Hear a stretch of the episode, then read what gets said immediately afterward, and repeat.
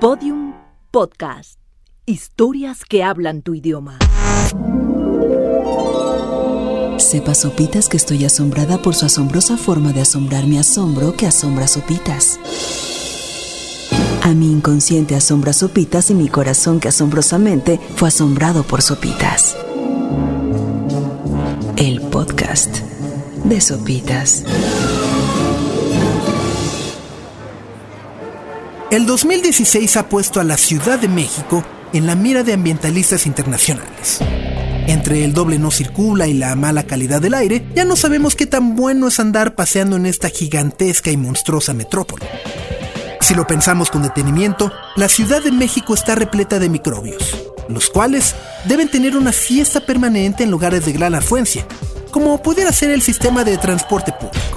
No falta el pasajero que estornuda sin taparse la boca, aquellos que van comiendo y se limpian en los asientos o incluso simplemente deciden no lavarse las manos y embarrarlas en los tubos para sostenernos. ¿Se imaginan?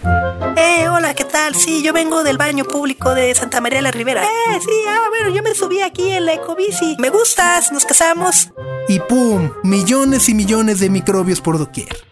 Es por ello que científicos españoles decidieron poner en marcha un interesante estudio con el que pretenden crear una cartografía de microbiomas de los sistemas de transporte público en 54 ciudades diferentes, entre las que destacan Nueva York, Hong Kong, París, Sao Paulo, Barcelona y, por supuesto, la Ciudad de México. Se trata del proyecto Metasub, creado en el 2013 en Nueva York por el doctor Christopher Mason, quien un día tuvo la grandiosa idea de establecer un mapa del ADN de los microbios presentes en el transporte público. Su comitiva era tener referentes que puedan mejorar nuestra calidad de vida y, por supuesto, nuestra salud, así como tener un análisis geográfico que pueda ayudar a estudios sociales mucho más profundos.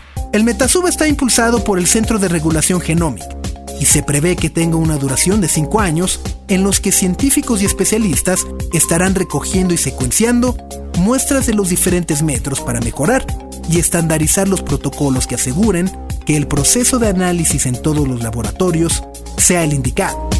Ahora bien, seguramente se preguntarán, ¿y a quién le importa tener un mapa de los microbios del transporte público? El proyecto explica que los microbiomas son un elemento muy importante en nuestro ambiente. Las bacterias están presentes en todas partes. De hecho, nosotros mismos contenemos tantos microbios que superan a las células humanas en una proporción de 10 a 1. Y el 36% de las moléculas activas en nuestro torrente sanguíneo provienen del microbioma.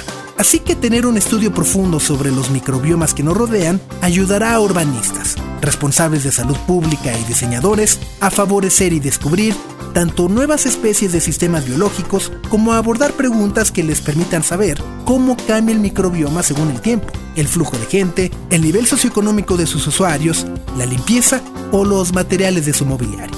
Por esta razón se escogió el metro, el lugar donde se congrega la mayor parte de las personas y que, por ende, logra crear una interesante cantidad de microbiomas y, por supuesto, analizar su interacción con las personas.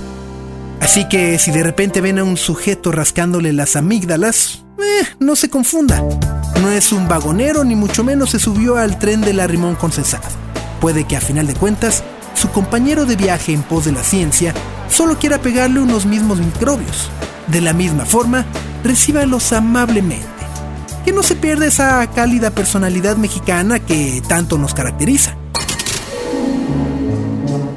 El podcast de Sopitas.